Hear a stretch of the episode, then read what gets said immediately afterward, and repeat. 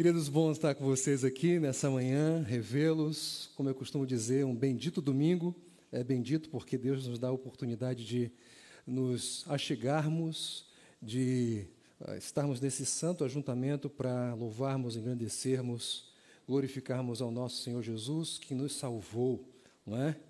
Ele reina sobre nós e uma das maneiras de nós eh, reconhecermos o seu reinado reconhecermos o fato de que Ele é Senhor sobre nossas vidas é semanalmente nos reunirmos para cultuá-lo, para engrandecê-lo. É? Então, dou graças ao Senhor por essa oportunidade, oportunidade não isolada, mas uma oportunidade junto com vocês. Tá bom? Eu não sei se eu já falei para vocês em alguma outra ocasião. Ah, se falei, vou repetir, tá bom? Mas eu amo mudanças. Ah, gente, olha só. Quão terapêutico é você desmontar móveis, não é?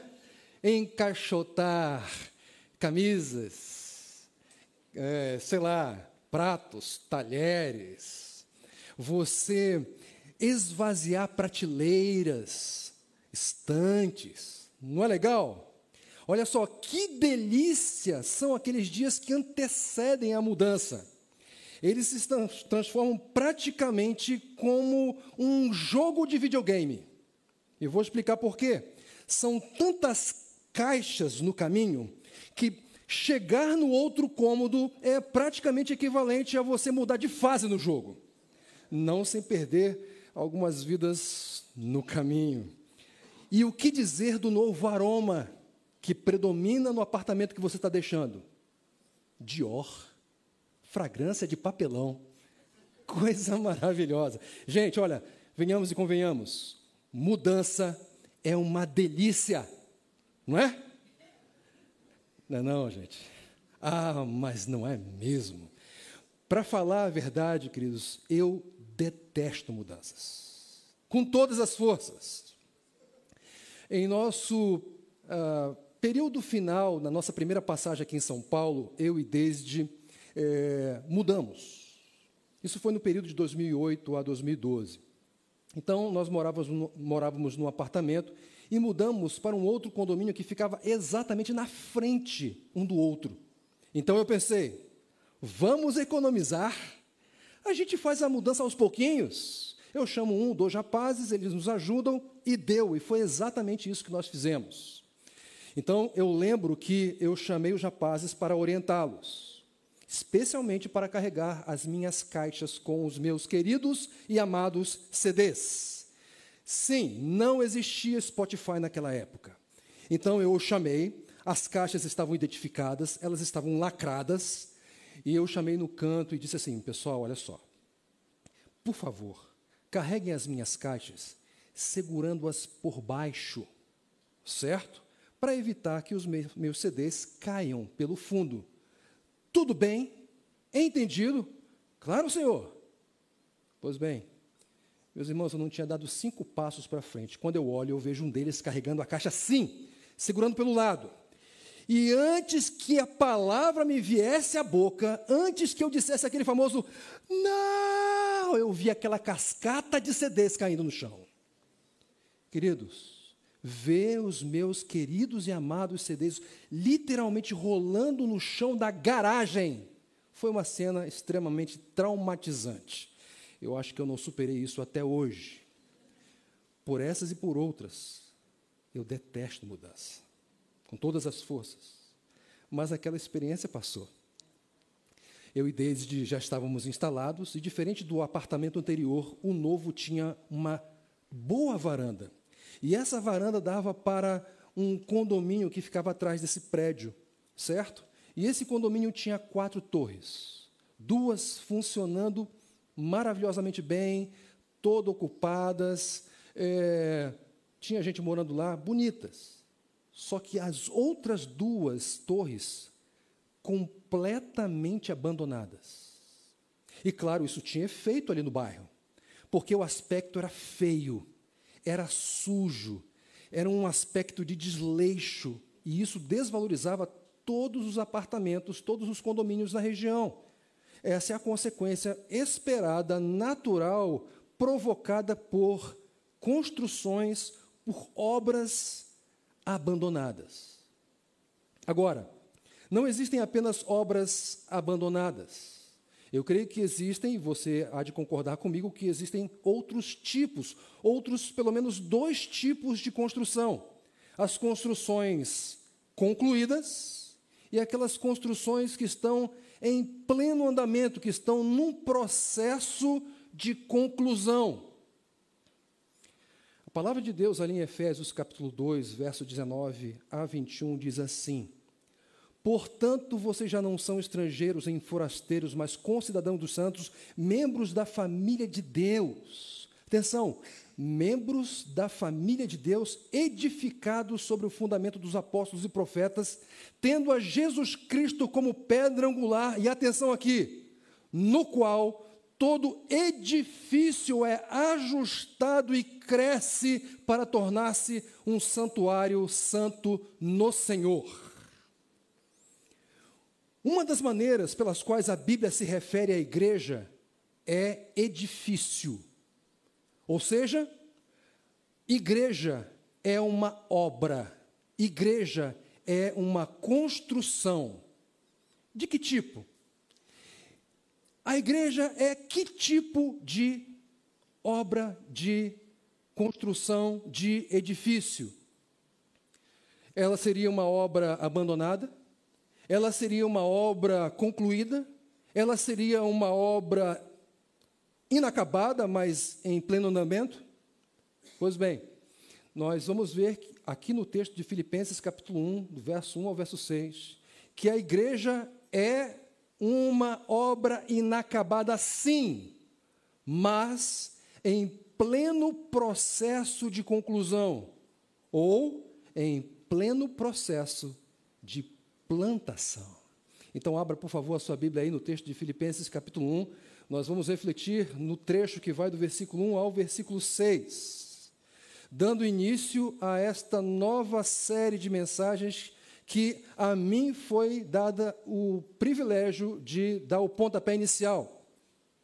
Uma série, ou melhor, uma minissérie, porque serão apenas quatro mensagens, na qual, ou nas quais, perdão, vamos tratar sobre esse tema muito caro, muito importante para esta igreja, a Igreja Batista do Itaim, que é o tema da plantação de igrejas. E o título desta série é Gente em Missão. No episódio de hoje, eu pretendo argumentar que Deus planta igrejas pessoalmente e está trabalhando para concluí-las totalmente. Vou repetir. Deus planta igrejas pessoalmente e está trabalhando para concluí-las totalmente. Então vamos ler o texto aí que se encontra na palavra de Deus, mais especificamente uh, na carta de Paulo aos Filipenses, capítulo 1, do verso 1 ao verso 6. O texto da palavra de Deus que se encontra nesta carta paulina diz o seguinte: Paulo e Timóteo, servos de Cristo Jesus, a todos os santos em Cristo Jesus que estão em Filipos, com os bispos e diáconos. A vocês graça e paz da parte de Deus, nosso Pai, e do Senhor Jesus Cristo. Agradeço a meu Deus toda vez que me lembro de vocês. Em todas as minhas orações em favor de vocês, sempre oro com alegria por causa da cooperação que vocês têm dado ao Evangelho desde o primeiro dia até agora. Estou convencido de que aquele que começou boa obra em vocês vai completá-la até o dia de Cristo Jesus. Deus planta igrejas pessoalmente e está trabalhando para concluí-las totalmente. Vamos orar. Obrigado, Senhor. Obrigado por tua palavra. Obrigado, Deus, por esse texto no qual vamos refletir. Senhor, eu sou extremamente insuficiente. Minhas deficiências são gigantescas, de modo que eu preciso ardentemente da atuação do teu poder em mim, para que eu tenha condições de transmitir para os meus irmãos, irmãs, queridos amigos e amigas e aqueles que nos acompanham pela internet, para transmitir a tua palavra com fidelidade. Se não for o Senhor, se não for a atuação do teu ministério sobre mim e sobre os meus irmãos aqui presentes, nós não vamos conseguir entender absolutamente nada. E por isso clamamos, ó Deus, para que o Senhor venha sobre nós, atue em nós, de modo que teu Espírito Santo nos ajude a compreender com clareza a tua palavra e assim o Senhor se torne ainda mais desejável para nós, querido e amado. Nós oramos assim, Senhor, com o perdão dos nossos pecados, no nome do nosso Senhor Jesus Cristo. Amém. Amém. Meus queridos, Paulo escreveu esta carta, carta de Paulo aos Filipenses. Essa carta, junto aí com Efésios, com Colossenses e Filemão, forma o grupo de cartas da prisão. O que isso significa? Significa que esta carta foi escrita quando o apóstolo Paulo estava preso. Claro, ele não estava preso porque cometera algum crime, algum delito, mas porque ele estava cumprindo o seu ministério, ele estava realizando o seu trabalho de pregar o evangelho, anunciar a mensagem da graça de Jesus e plantar novas igrejas. Deus usou o apóstolo Paulo para plantar a igreja em Filipos. E, queridos, havia, portanto, uma relação muito afetuosa entre o plantador e a igreja plantada. Havia uma relação muito amorosa entre o apóstolo Paulo e a igreja dos Filipenses, e essa relação, esse afeto, fica muito claro logo no início da carta, onde o apóstolo Paulo, ele, diferente da maioria das suas outras cartas, ele não se apresenta como apóstolo mas como servo de Cristo Jesus. Agora, vejam só, vamos juntar as informações que temos até aqui. Sabemos que Paulo estava preso. Sabemos também que aquela igreja amava o seu plantador, o apóstolo Paulo. Quando nós colocamos esses dois elementos numa equação, o resultado é preocupação com o estado do apóstolo Paulo. Era isso que estava acontecendo, aquela igreja estava tensa, estava apreensiva em relação à condição daquele que plantou aquela igreja ali em Filipos. Paulo, então, sabendo disso, ele escreve essa carta para tranquilizar aqueles irmãos, esclarecendo que ele estava bem e contente. Só que esse não era o único propósito de Paulo ao escrever essa carta. Paulo também, além de escrever para tranquilizar os irmãos com respeito ao seu estado, à sua condição ali na prisão, ele também escreve essa carta para dar boas notícias a respeito de Epafrodito, que é um irmão da igreja de Filipos, que foi enviado para Paulo levando uma oferta para as suas necessidades. E esse homem ficou doente, quase morreu mas ele foi restabelecido para a alegria de Paulo, e aí Paulo, por meio dessa carta, dá boas notícias a respeito da condição da saúde de Epafrodito. Além disso, o apóstolo Paulo também escreve essa carta para uh, tratar de um conflito que estava acontecendo ali entre eles. Um conflito que estava, assim, consumindo a alegria e uh, uh, o estado de boa saúde espiritual daquele pessoal eles estavam padecendo de uma grande ansiedade em função desse conflito, e o apóstolo Paulo escreve essa carta para tratar dessa situação também. E, finalmente, ele escreve essa carta também para agradecer pelas ofertas que foram enviadas para ele para suprirem as suas necessidades. Como é que o apóstolo Paulo começa essa carta? Ele começa como o faz em todas as suas, com uma apresentação pessoal. Agora vejam, nessa apresentação ele inclui um outro nome. O versículo 1 diz assim: Paulo e Timóteo. Quem era Timóteo? Timóteo era um jovem pastor que era discipulado, treinado pelo apóstolo Paulo. Então, Paulo inclui o nome desse jovem pastor no início da carta. E daí? E daí que essa inclusão era uma maneira de uh, demonstrar que Timóteo estava sendo incluído na participação da redação dessa carta. Paulo estava literalmente treinando o seu discípulo no pastoreio de igrejas. Não é assim que nós normalmente fazemos? Quando nós queremos treinar alguém, nós chamamos alguém para conosco realizar uma determinada tarefa. Esse é um treinamento eficaz porque a pessoa aprende vendo e fazendo com. Portanto, a simples inclusão do nome de Timóteo no começo dessa carta já é um ensino para nós. Um ensino a respeito de metodologia de discipulado. Mas além disso, o apóstolo Paulo, ele se caracteriza com Timóteo como sendo servos de Cristo Jesus. O apóstolo Paulo não era o discipulador de Timóteo? O apóstolo Paulo não era uma autoridade sobre Timóteo? Com certeza sim. Mas isso não fazia com que ele se sentisse superior em relação ao seu discípulo. Da perspectiva de Paulo, na verdade, diante de Jesus, não há pessoas é, de diferentes valores entre si. Não, não. Todos são iguais. Todos são servos. Todos são escravos de Jesus Cristo. E, portanto, Paulo, ao incluir o nome de Timóteo e essa caracterização, ele está comunicando que autoridade e lideranças são apenas um aspecto diferenciado do serviço.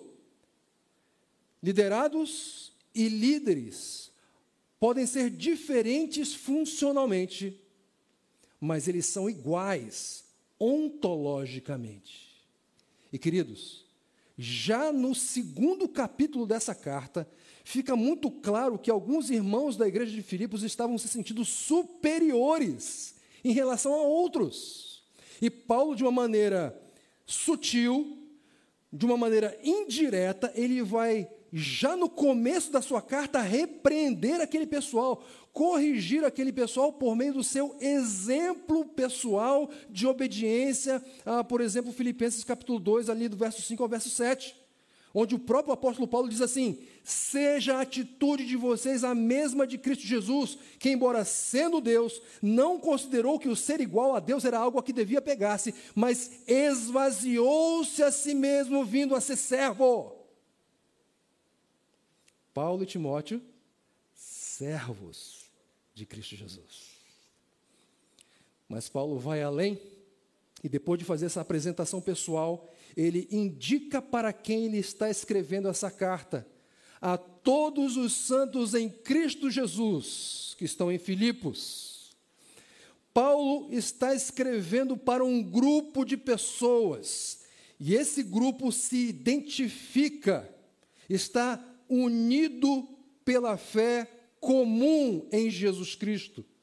É um grupo, portanto, não isolado, não é um grupo desigrejado, mas é um pessoal que se caracteriza comunitariamente e pode ser identificado de forma local. A todos os santos em Cristo Jesus que estão em Filipos, eles têm endereço, é possível encontrá-los. Bota no GPS e chega lá. E esse grupo já apresenta uma organização constituída, ele já tem uma, uh, uma liderança definida, constituída no contexto da sua comunidade, no contexto da sua comunhão.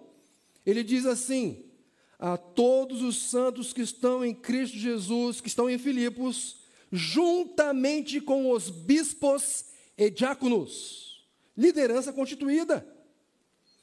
E Paulo, ao indicar que aquela igreja já tinha é, uma estrutura de liderança definida, ele estava comunicando que aqueles irmãos já haviam recebido toda a provisão de Deus para que eles pudessem crescer em maturidade. Dito isso, Paulo, então, com Timóteo, vai para as tradicionais e clássicas saudações pessoais. Graça e paz da parte de Deus, nosso Pai, e do Senhor Jesus Cristo. Ou seja, um lembrete condensado da mensagem do Evangelho, a mensagem da graça de Deus, que por meio do seu Filho Jesus Cristo estabelece paz com os pecadores. A mensagem que fala a respeito da obra de Jesus que torna inimigos de Deus seus filhos amados, recebidos, bem adotados. Queridos, pergunta: uma saudação inicial tem ou não tem o que nos ensinar? tem muito tem muito. E depois de muito nos ensinar, por meio de poucas palavras, Paulo e Timóteo se dirigem para o conteúdo da carta. E eles vão introduzir este conteúdo caracterizando as orações que eles fazem em favor dos filipenses. O texto diz assim: Agradeço a meu Deus toda vez que lembro de vocês, em todas as minhas orações em favor de vocês, oro sempre com alegria. Gente, Paulo, ele era o plantador daquela igreja. E, obviamente, e como eu já disse, havia uma relação afetuosa entre eles. Isso se verifica em toda a carta.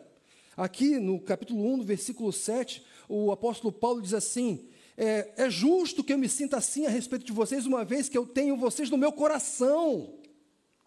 Quando nós temos alguém no nosso coração, nós constantemente lembramos dessa pessoa e adotamos atitudes em relação a ela.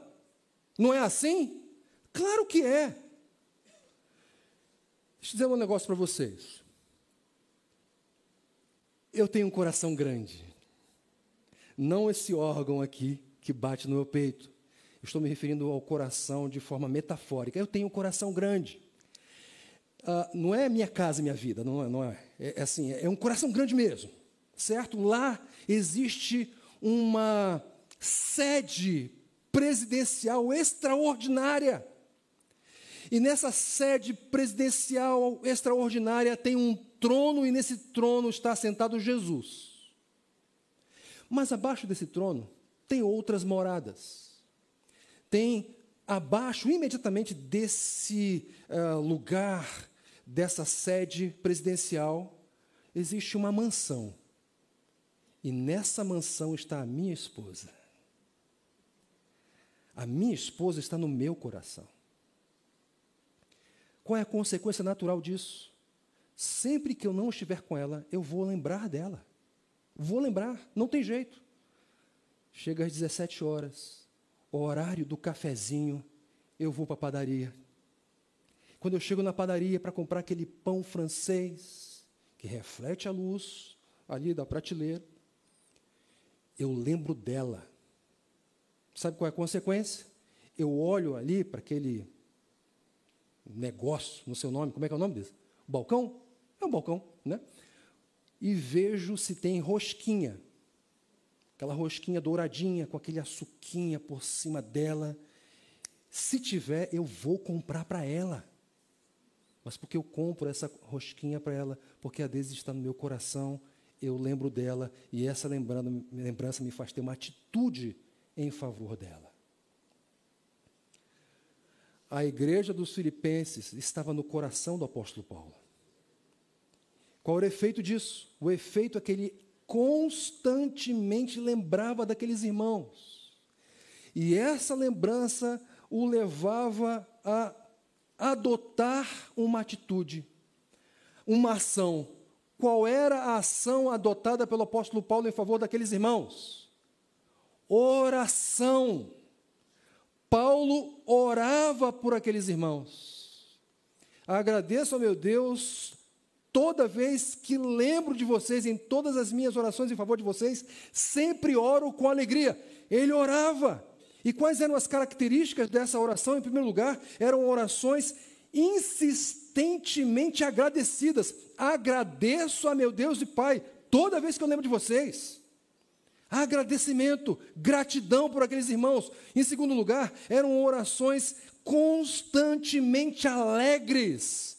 Em todas as minhas orações em favor de vocês, oro sempre com alegria. Ou seja, o apóstolo Paulo, quando ele lembrava daquela igreja que ele plantou, o seu coração era tomado de alegria e de gratidão. E a pergunta é: por quê? Por que os filipenses provocavam esses sentimentos no coração do apóstolo Paulo? O próprio apóstolo Paulo vai responder aqui. Em todas as minhas orações em favor de vocês, oro sempre com alegria por causa. Ou seja, ele vai apresentar um motivo, ele vai apresentar a razão por causa da cooperação que vocês têm dado ao Evangelho desde o primeiro dia até agora. Por que o apóstolo Paulo ficava contente com aquela igreja? Porque ele era agradecido por aqueles irmãos, por aquela igreja que ele plantou. Porque eles eram cooperadores do Evangelho. Sabe uma coisa muito interessante aqui, queridos, que essa palavra cooperação, ela é tradução de um termo grego extremamente conhecido por nós. Koinonia. Já ouviram né, falar dessa palavra? Que significa o quê? Comunhão. Então, aqueles irmãos, segundo o apóstolo Paulo, eles tinham uma comunhão íntima com o Evangelho de Cristo Jesus. E essa comunhão se traduzia em uma participação, em uma cooperação com tudo aquilo que o Evangelho, a proclamação do Evangelho, envolvia. Pois bem, como essa comunhão dos filipenses com o Evangelho, como essa coinonia podia ser verificada? Sim, porque o apóstolo Paulo está falando categoricamente que eles tinham essa comunhão, que eles cooperavam com o Evangelho. Então, de que maneira nós podemos é, identificar, verificar, medir essa comunhão com o apóstolo Paulo? Bem, primeiro, por meio de uma obediência genuína. Diz ali o texto aqui em, Timó, perdão, em Filipenses capítulo 2, verso 12. Assim, meus amados, como sempre vocês obedeceram, não apenas na minha presença, porém muito mais na minha ausência. Obediência genuína. Há um tempo atrás, ah, foi veiculado na internet um vídeo de um escritório, não sei de quantos de vocês aqui viram isso. E num determinado momento, aquele escritório estava desfrutando de paz um ambiente de seriedade, de produtividade. Os funcionários estavam nos seus devidos lugares, estavam realizando as suas respectivas tarefas. Estava tudo aparentemente correndo muito bem. Mas, passado um tempo, aquele clima e aquele cenário de organização se transformou num cenário de anarquia. Os colaboradores não estavam mais nos seus lugares, eles estavam fazendo guerrinha de papel, Alguns deles estavam apostando corrida naquelas cadeiras com rodinhas. A produtividade foi lá embaixo. Aquilo que era organizado ficou desorganizado. E a pergunta: o que, que determinou essa transformação? Sabe qual é a resposta? A ausência do chefe. E porque o chefe não estava presente, virou anarquia. Ok? Com os filipenses não era assim. De acordo com o apóstolo Paulo, a obediência dos, dos filipenses era uma obediência genuína. Se o apóstolo Paulo estivesse presente, eles obedeciam. Se o apóstolo Paulo não estivesse presente, eles obedeciam ainda mais. Então, a primeira maneira de verificar é, o nível, o grau de cooperação que os filipenses davam ao Evangelho era por meio da sua obediência genuína. Mas uma outra maneira de fazer isso era também verificando a, o cuidado generoso que os filipenses tinham com o seu plantador, com a plantação da igreja. Veja só o que diz aqui Filipenses capítulo 4, do verso 14 a 16. Apesar disso, vocês fizeram bem em participar das minhas tribulações. Queridos, essa palavra participar aqui, sabe qual é? Coinonia. Então, apesar disso, vocês fizeram bem em ter comunhão com as minhas tribulações. Como vocês sabem, Filipenses, nos seus primeiros dias no Evangelho, quando parti da Macedônia, nenhuma igreja partilhou comigo no que se refere a dar e receber, exceto vocês. Pois, estando eu em Tessalônica, vocês me mandaram ajuda não apenas uma vez, mas duas, quando eu tive necessidade. Gente, o apóstolo Paulo passou por necessidade. E nesse momento, ele foi desamparado pelas igrejas. Ele não plantou apenas a igreja de Filipos. Ele foi desamparado. Mas havia uma exceção: a igreja de Filipos. Agora vejam, a igreja de Filipos não era excepcional apenas porque ela foi a única a participar das tribulações do apóstolo Paulo, porque ela foi a única a suprir com generosidade as suas é, necessidades, mas porque, como eu disse, eles foram abundantes nesse suprimento. Eles foram generosos por meio da sua oferta, por meio dos donativos que eles enviaram para Paulo. O texto que nós acabamos de, de ler diz que eles ajudaram, mandaram ajuda não apenas uma vez, mas duas. Então, é possível verificar a cooperação dos filipenses com o evangelho por meio de um cuidado generoso para com o seu plantador. E em terceiro lugar, também é possível verificar essa cooperação com o Evangelho por meio de um envolvimento perseverante com o Evangelho. O texto diz: por causa da cooperação que vocês têm dado ao Evangelho desde o primeiro dia até agora. Perceberam? Gente, essa era uma igreja diferenciada. Essa não é, era aquela igreja que contava com aqueles membros e que diziam assim: Olha, se, se der, eu ajudo. Se eu não tiver compromisso, conte comigo. Se der, eu apareço. Não, não era assim. Eles não usavam aquele argumento do tipo: olha, nós somos muito novos na fé, para colaborar. Olha, nós não temos preparo teológico para ajudar. Olha, nós não temos os dons necessários para suprir essa necessidade. Não. O apóstolo Paulo diz que eles cooperavam com o evangelho desde o primeiro dia. Era gente que cooperava de forma insistentemente perseverante. Eles não eram crentes de escala. Sabe como é que funciona crente de escala? Só aparece na igreja quando está escalado. Não, eles perseveravam desde o primeiro dia até aquele momento. Então, queridos, olha só. Os filipenses cooperavam com o evangelho, sim. Quais eram as evidências disso? Eles obedeciam genuinamente, eles cuidavam generosamente do seu plantador e eles participavam, tinham coinonia, eles tinham comunhão, eles estavam envolvidos com o Evangelho de maneira persistentemente perseverante. Diante disso, queridos, o apóstolo Paulo é levado a, a uma conclusão.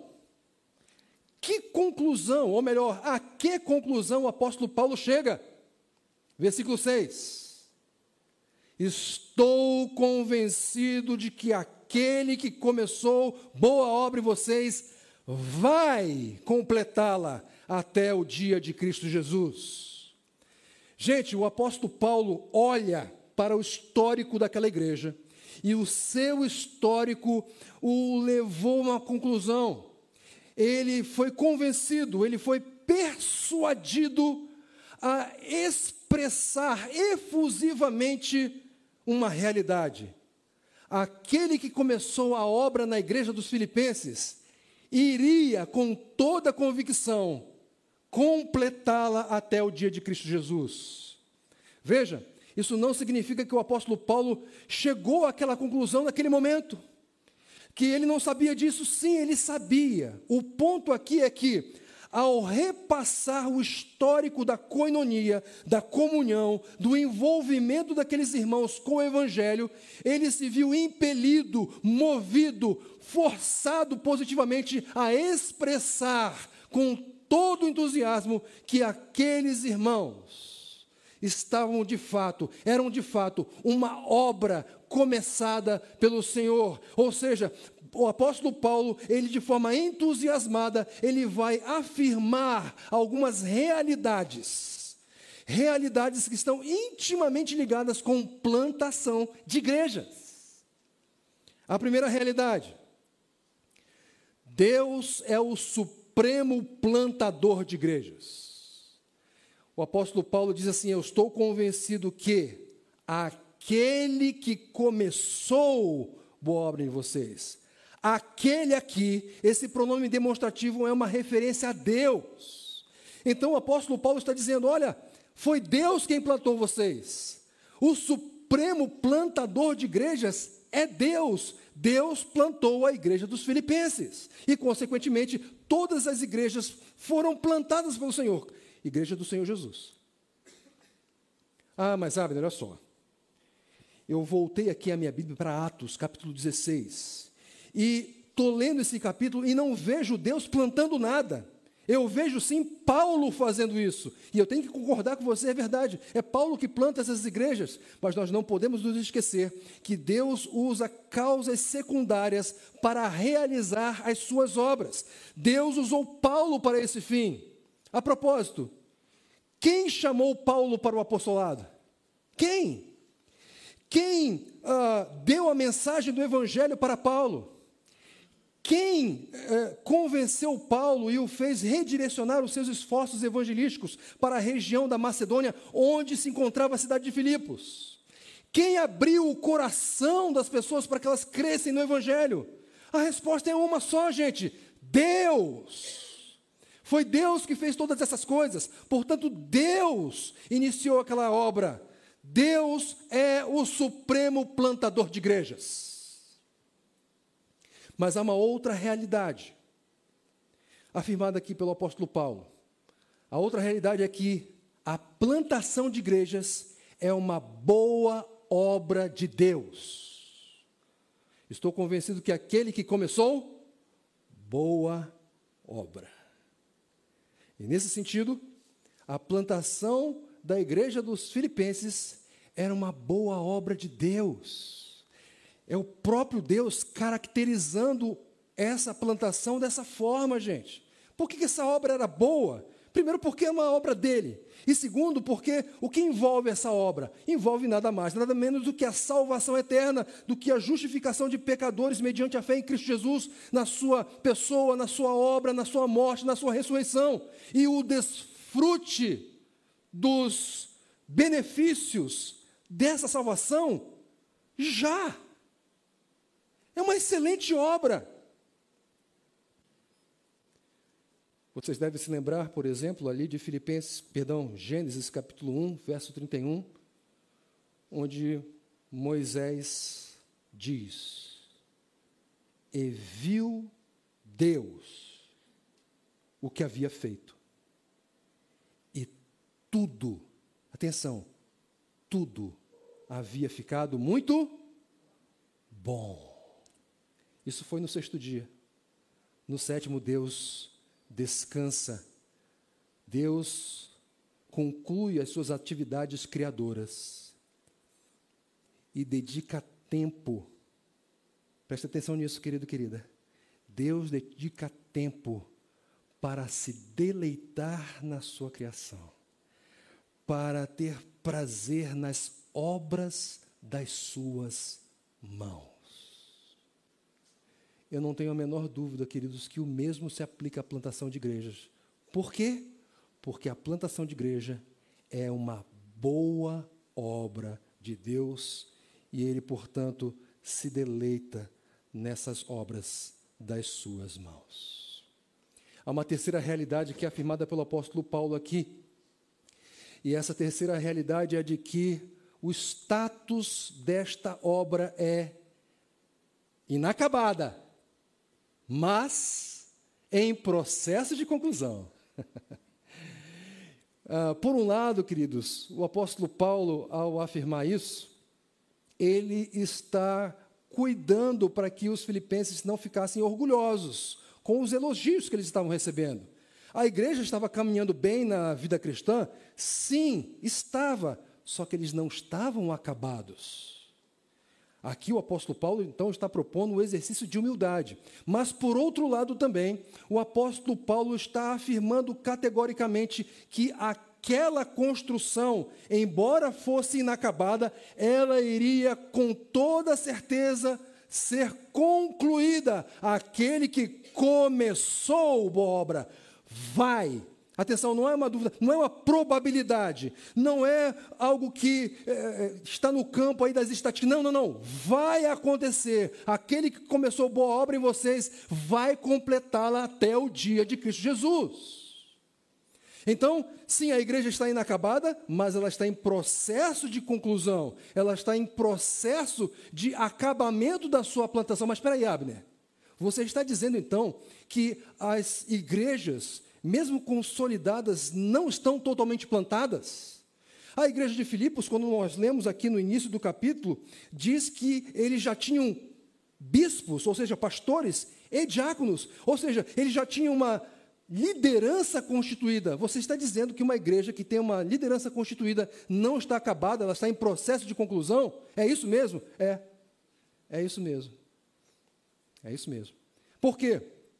Porque do ponto de vista organizacional, ela pode estar bem organizada, mas do ponto de vista do seu propósito existencial, ela não está acabada.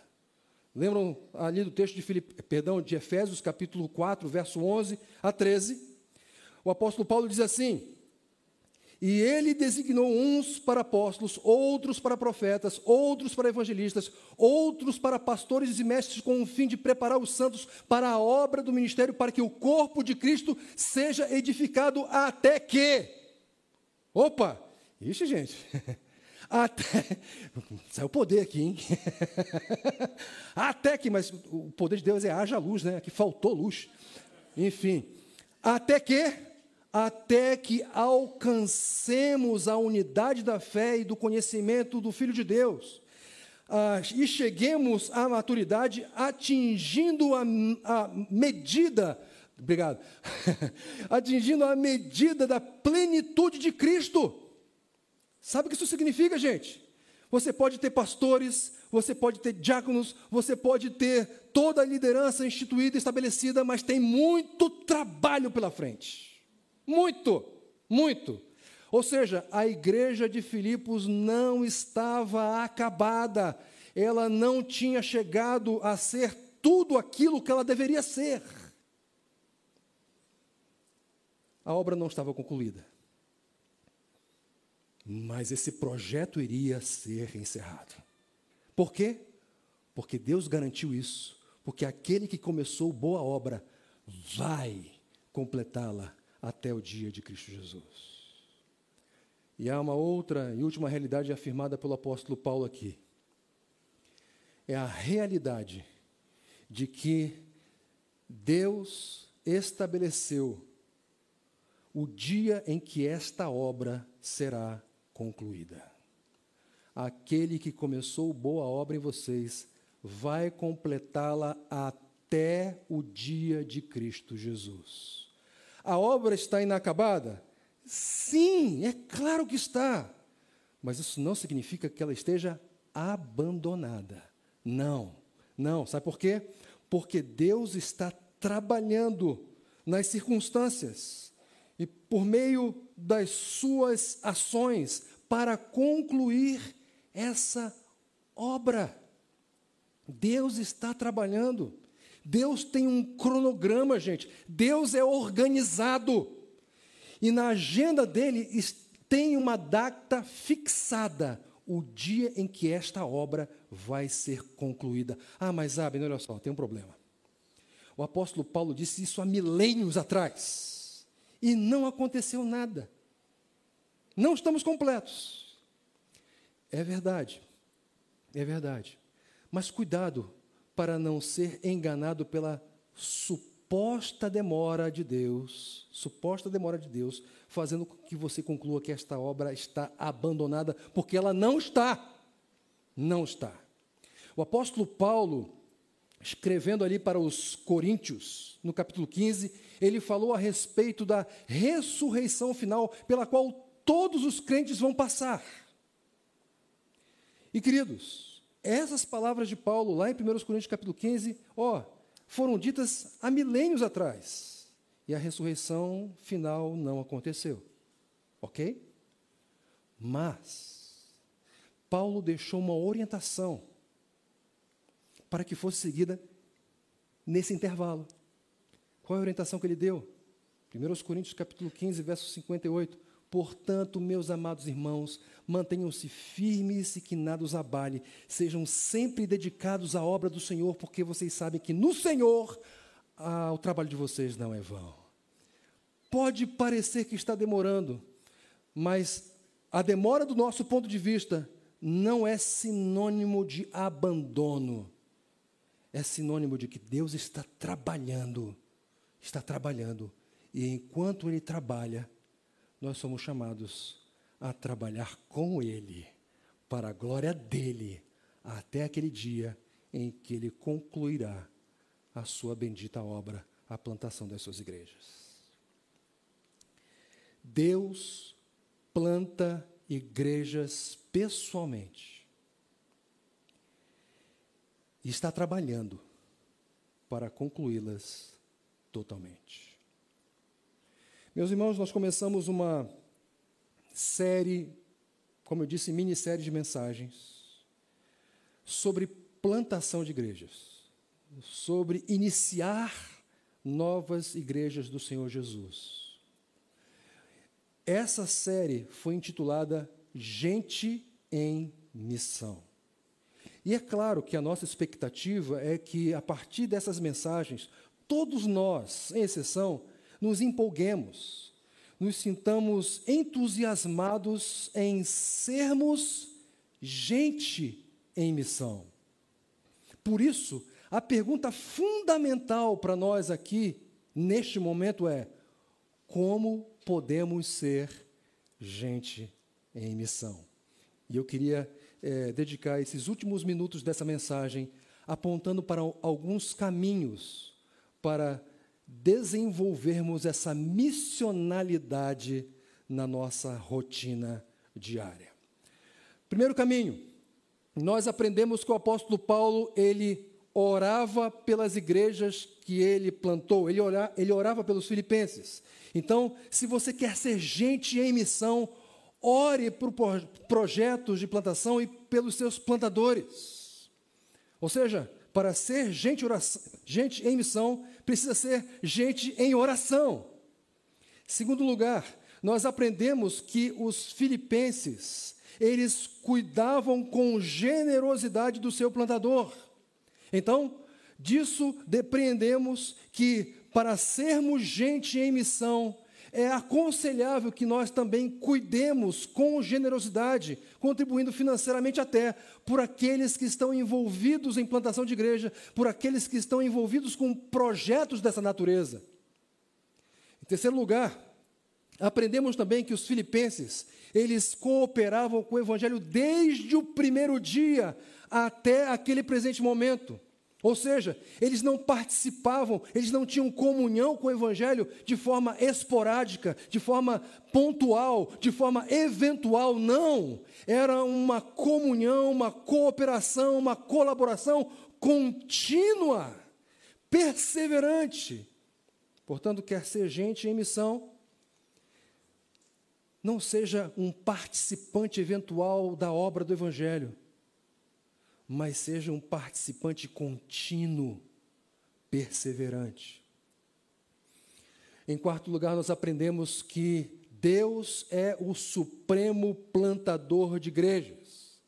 E isso deve arrebentar com qualquer tipo de insinuação de orgulho, sejam de igrejas plantadores, seja de pastores plantadores. Queridos, por um lado, o fato de Deus ser o supremo plantador de igrejas deve fazer com que nós concluamos que o fruto do trabalho, a consequência do trabalho, não é, é geração das nossas habilidades, não é obra da nossa engenhosidade, da nossa capacidade, das nossas habilidades, das nossas estratégias, das nossas metodologias. Não! Tudo isso é bom, mas Deus é o supremo plantador. É a Ele que a glória é devida. Ok? Além disso, ah, o fato de Deus ser o plantador supremo eh, de igrejas deve fazer com que nós tomemos cuidado com a negligência. Porque às vezes vamos pensar assim: ah, se Deus é o plantador, então eu vou ficar aqui só vendo de camarote o que ele vai fazer. Também não é assim. Além disso, se Deus é o supremo plantador de igrejas, nós podemos confiar, confiar na sabedoria dele ao fazer isso e descansar na realidade de que ele começou uma obra. E se ele começou, ele vai concluí-la pois aquele que começou boa obra em vocês vai completá-la até o dia de Cristo Jesus. Em quinto lugar, nós aprendemos também que uh, há uma data fixada para a conclusão dessa obra. O que isso significa? Significa que as igrejas não estão completas. Significa que as igrejas não estão plenamente plantadas. Logo, amemos e sejamos mais pacientes com a igreja do modo como ela está agora. ela não está completa, gente. Nós ainda não atingimos aquele estado, aquele estágio final para o qual Deus está nos conduzindo. Somos pecadores que estamos lutando com as nossas deficiências, com as nossas debilidades e achamos que temos que encontrar aqui a perfeição. Não vamos encontrar. Perfeito é o nosso Deus. Então, Ame a igreja. Ame e seja mais paciente com ela. Ela está em andamento. Ela é uma obra em andamento. Ela não está completa ainda. Em sexto lugar, nós aprendemos, ou melhor, nós somos ou podemos ser gente em missão quando cremos no Evangelho de Cristo Jesus. A pergunta é: você já é uma obra iniciada por Deus? Em outras palavras, você já creu no Evangelho, você já foi resgatado por Jesus? Porque se você não foi, deixe-me ser muito franco com você, você não conseguirá ser gente em missão com suas próprias forças. Não conseguirá. O máximo que você vai ser é gente sob condenação. Mas esse não precisa ser o ponto final. Não precisa. Sabe por quê? Porque Deus enviou o seu Filho, o seu amado Filho Jesus, para mudar essa condição de gente sob condenação para a gente em missão. Para que essa mudança possa ser experimentada, é necessário crer no Evangelho. Crer que Deus enviou o seu único filho para viver a vida que nós não conseguimos viver e para morrer a morte que nós merecíamos. Só que esse Jesus que morreu ressuscitou ao terceiro dia e recebeu toda a autoridade nos céus e na terra para dar vida a quem? A todos aqueles que creem em seu nome, que o confessam como Senhor e creem que o Senhor Deus o ressuscitou dos mortos. Então creia, porque se você crer, uma obra vai ser iniciada com um cronograma muito bem definido, com data de conclusão fixada. Agora, e por último, Talvez você já seja uma obra iniciada por Deus. Talvez. Mas por alguma razão ou circunstância, você tem se sentido tentado a pensar que está abandonado, a achar que Deus virou as costas para você, que você se tornou uma obra deixada para trás. Eu espero que esta mensagem, de alguma forma, tenha feito você perceber que a suposta demora de Deus, que a falta de resposta, que circunstâncias difíceis e adversas não são sinônimo de abandono, mas são apenas uma etapa fundamental no processo de conclusão desta boa obra que Deus iniciou. Aquele que começou boa obra em vocês vai completá-la até o dia de Cristo Jesus.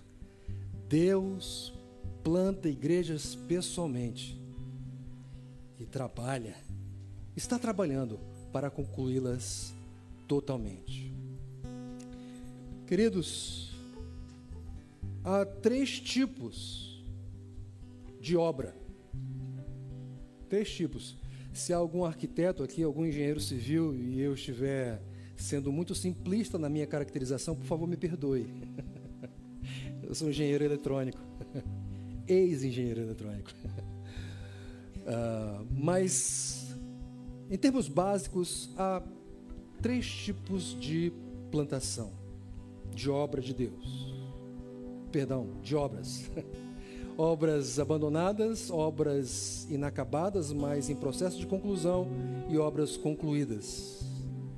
De acordo com o texto que nós acabamos de ler e no qual acabamos de meditar, a igreja é uma plantação iniciada, mas não concluída.